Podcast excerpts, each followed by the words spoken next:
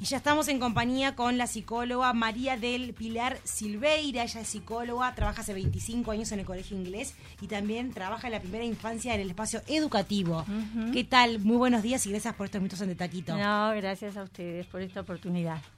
Bueno, contanos qué importancia tienen los primeros años de vida en el desarrollo de un niño. ¿Son cruciales? Ay, sin duda. Este, primero querría decir que no existe un niño, no existe una infancia, sino que se habla de infancias, porque hay siempre una singularidad en cada uno de los niños y en ese contexto en el cual está creciendo y en ese encuentro con el equipo docente. Pero este, la primera infancia yo me gustaría hablar de, un concepto en la neurociencia que tanto da, este, que habla de ventanas de oportunidades. Las ventanas de oportunidades son periodos sensibles en el desarrollo, ¿no? de mayor plasticidad eh, neuronal en determinadas áreas cerebrales que a través de ellas se adquieren eh, con mayor facilidad las distintas funciones cognitivas. Y no estamos hablando de contenidos, estamos hablando de funciones. Entonces estamos hablando del lenguaje, estamos hablando de la posibilidad de asociar, de la posibilidad de conocer, de percibir, de lograr mantener la atención, de todo lo que son bases para después desplegar el aprendizaje. Claro, porque a, esa edad, por ejemplo, un cerebro de un niño está, aprende todo su lenguaje, o sea, aprende el español de escucharlo nomás, o sea, la, potencia que tiene para que se le metan ah, cosas es impresionante. Exactamente. Ahora, se habla de que ese periodo ventana es mayormente significativo de los 0 a los 3 años. Estamos hablando ya de la mitad de lo que se considera primera infancia, que es de 0 a 6 y algunos hablan del primer año de vida como el, más significativo. O ¿El sea, primero? El primero. Y cuando hablamos de cosas significativas, porque hay hogares donde realmente el niño es deseado, es buscado, hay toda una contención familiar hermosa para esperarlo y para criarlo con amor. Pero el abanico lamentablemente es mucho más grande que, esa, que, ese panorama o esa fotografía de una familia. ¿Qué se puede hacer para que esas situaciones en ese primer año impacten de manera positiva y bueno, en por, ese e- menor? por eso cada vez más el espacio educativo y la interdisciplina que trasciende la psicología, cada vez más otras áreas como fonoaudiología, psicomotricidad, psicopedagogía, bueno, lo social, este, implica, da, da pautas. Pero eh, las realidades son distintas y justamente yo les hablé de singularidad. Por eso es importante todo el aporte de la educación como complementario a la familia. Y cuanto más unido se esté, más posibilidades hay de sostener, mm. ayudar, acompañar, orientar a esa familia para que se potencien todas las posibilidades de estimular adecuadamente. Que un niño no sea deseado y buscado previamente no implica que no sea no, amado No, por supuesto, pero hay no, no, yo no hacía referencia, sino me hacía referencia a abrir un poco el abanico y que durante, independientemente de que se ha buscado no sé, ese bebé, después la contención familiar no existe, los padres no están presentes, hay violencia dentro de un hogar, bueno, diferentes circunstancias que se pueden llegar a la educación, y esto es un espacio, también tiene que ir hacia, hacia el hogar, ¿no? Yo creo que cada vez está motivando más a los padres para que más tempranamente se ingrese al sistema educativo. Los centros CAIS también están promoviendo todo lo que es la estimulación temprana y ayudando a los padres. ¿Y, cada institución educativa da trata de dar la mejor respuesta a esto. Ahí te voy a hacer una pregunta como medio complicada, pero ¿cómo evaluarías la, eh, el involucramiento de los padres? ¿Involucran lo suficiente? ¿En lo de la educación de los hijos? Y eso también es singular. Lo que pasa que también, eh, más que echarle la culpa a los padres, hay que pensar en la sociedad exigente y demandante en la cual vivimos, que estamos eh, siempre corriendo. Y por eso cada vez más la educación deja de ser un espacio donde este, aprender eh, contenidos académicos y socializar. Es mucho más que eso. Pero lo que yo he escuchado de directoras y de maestras de, colegios es que hay veces que los padres delegan la crianza al centro educativo. Es tipo, también ¿Sí? educámelo, ¿Sí? todo, para todo. Y después en realidad eh, hay una pata que falta. Sí, o sea, cada vez, cada vez más la, educación está siendo una complementariedad de la familia. O sea, ahora se enseña mucho a comer y el control de finteres y en los colegios y sí cada vez más se está este muchas veces ampliando por lo menos lo que es este la, los alimentos, porque también en la imitación y en ver que otros niños comen, eso también ayuda. O sea, cada vez más es una complementariedad.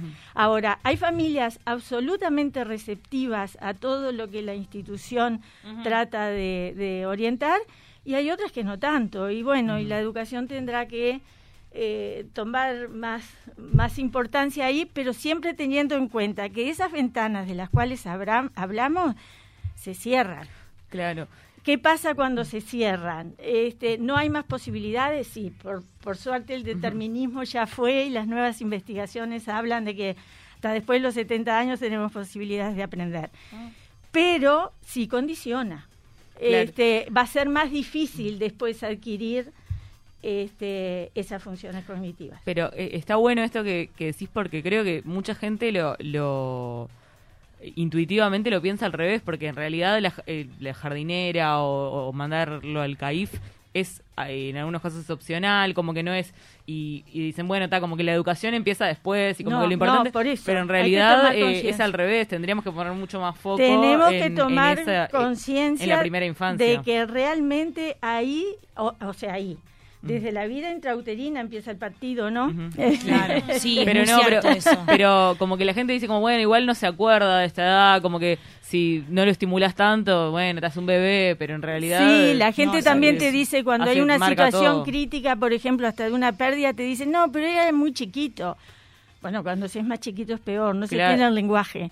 Como para poder representar y procesar lo que me pasa, es todo vivencia y se expresa a través del cuerpo. Y un niño que llora más, un niño que no duerme, un niño que no come, un niño que se queja, que tiene fiebre, un bebé más bien, bueno, está significando. Por ejemplo, caso, no un bebé que, que nace y, enseguida hay un divorcio o algo, o sea, él lo va a percibir y le, va a marcar para el resto de su vida, aunque no se acuerde. Exacto. Exacto, porque es, es pura vivencia y emoción, no hay una representación mental.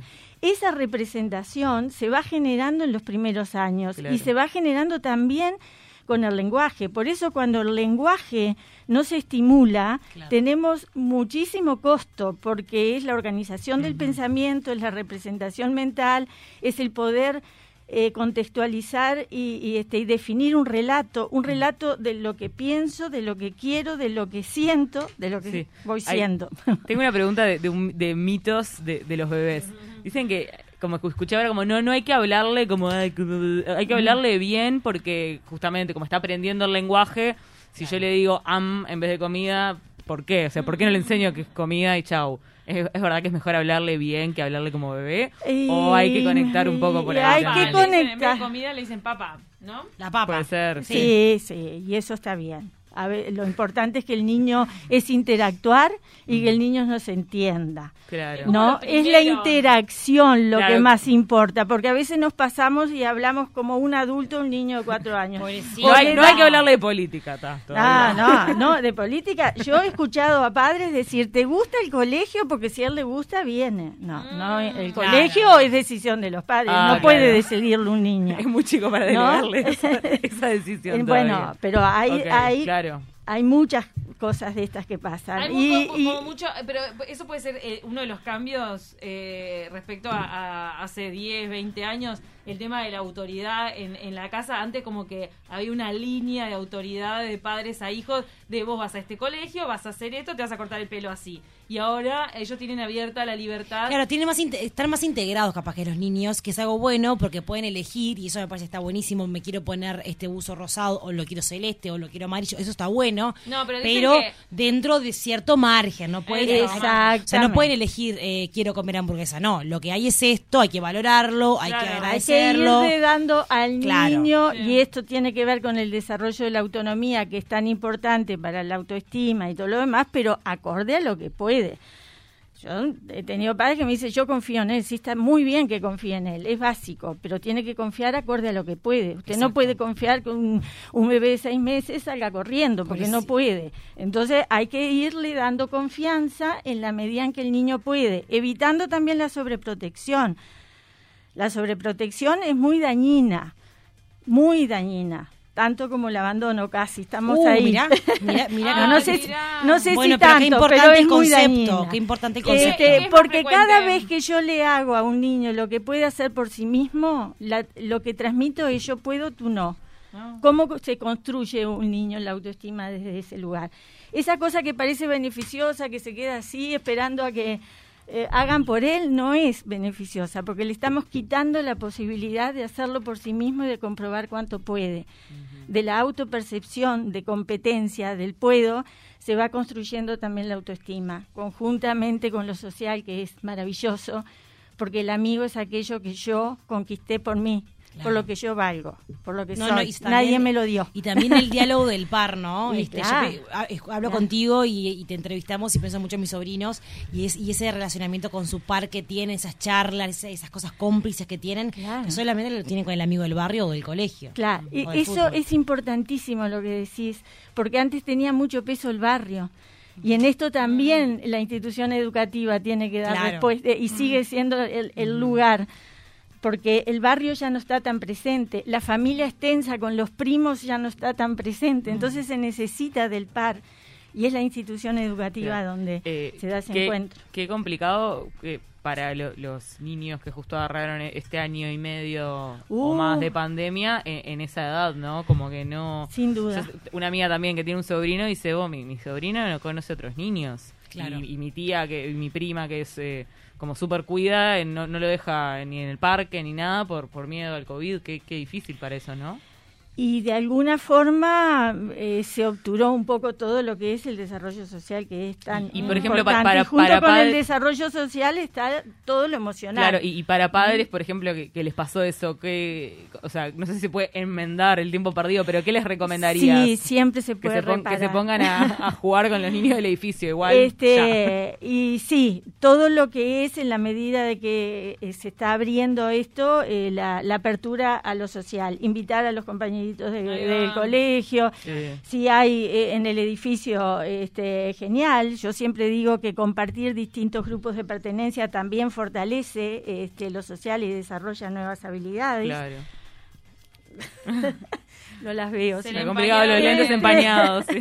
y mm, y bueno, es eso, es estimular y también muchas veces yo le digo a los padres, jueguen, jueguen. Yo quizás por un tema de edad soy hincha de los juegos de mesa, pero... Mm. No, ahora están re de moda de nuevo. bueno, pero yo siempre los he promovido porque ahí no se, no se precisan juegos didácticos.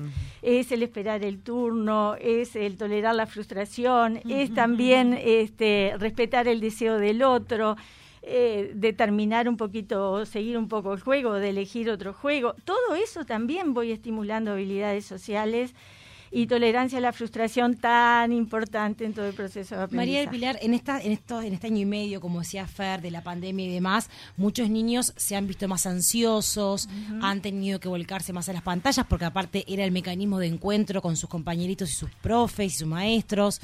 Eh, ¿Cómo se puede hacer para que estos niños no tengan estos, estos picos de ansiedad que se pueden manifestar en, en violencia, en llanto, en nada quiero? Bueno, primeramente tenemos que tener la, la, mirada de cuánto se puede hacer entre colegio y familia, que muchas veces se puede hacer mucho. Otras veces se requiere de este, la atención, de derivar, digamos, hacia el profesional adecuado para eso. Si fuera un problema de lenguaje, si fuera, bueno, ir derivando. En eso también es muy importante la interdisciplina en la, en la educación. Este, pero frente a la ansiedad, muchas veces ayudarlo a anticipar, ayudarlo este, a respirar. La respiración es mm. fundamental. Este, no intentar en ese momento que cambie el comportamiento, o sea, respiro, me aquieto, me tranquilizo y después sí trato de ayudarlo a entender esa situación, depende de la edad, ¿no? Y decir, bueno, ¿qué otra cosa podría haber hecho? ¿no? En vez de ponerme mal y gritar, eh, bueno, a ver, ¿qué otra cosa? ¿Qué fue lo que te puso así? ¿Qué otra cosa podría haber hecho? Pero cuando está tranquilo, cuando está en ese mm. momento, no está receptivo a poder este, hablarlo. Pero es increíble la, la reflexión y la respiración viene después del momento ese impulsivo. Sí, trato, eh, este, pero es una cosa que la tengo que tener incorporada, pero es, es muy importante la respiración porque la respiración por sí misma se encarga de eh, la homeostasis, de regular todo lo demás que dispara la ansiedad. Te saco un ejemplo, en realidad tenemos que ir cerrando de la actualidad. Ayer Djokovic en la final del US Open se recontracalentó y rompió una raqueta ¿Otra de vez? nuevo.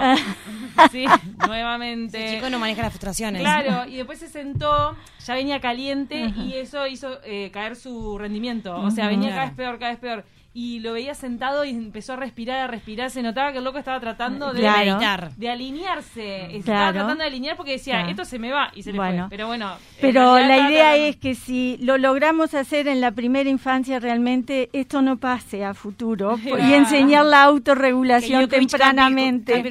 Para cerrar brevemente, pues sé que no tenemos que ir, ya viene el flash informativo. No tenemos más tiempo, cortito. ¿Han tenido en compañía de un niño que tenga una pérdida familiar por el COVID? Sí.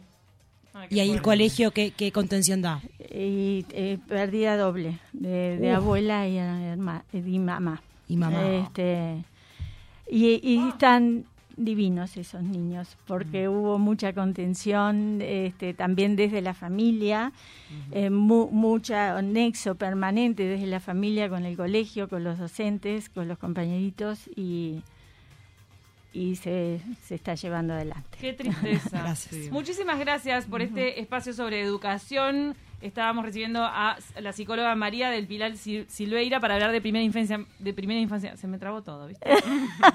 gracias. Gracias, a ustedes, porque esto es educación también. Gracias.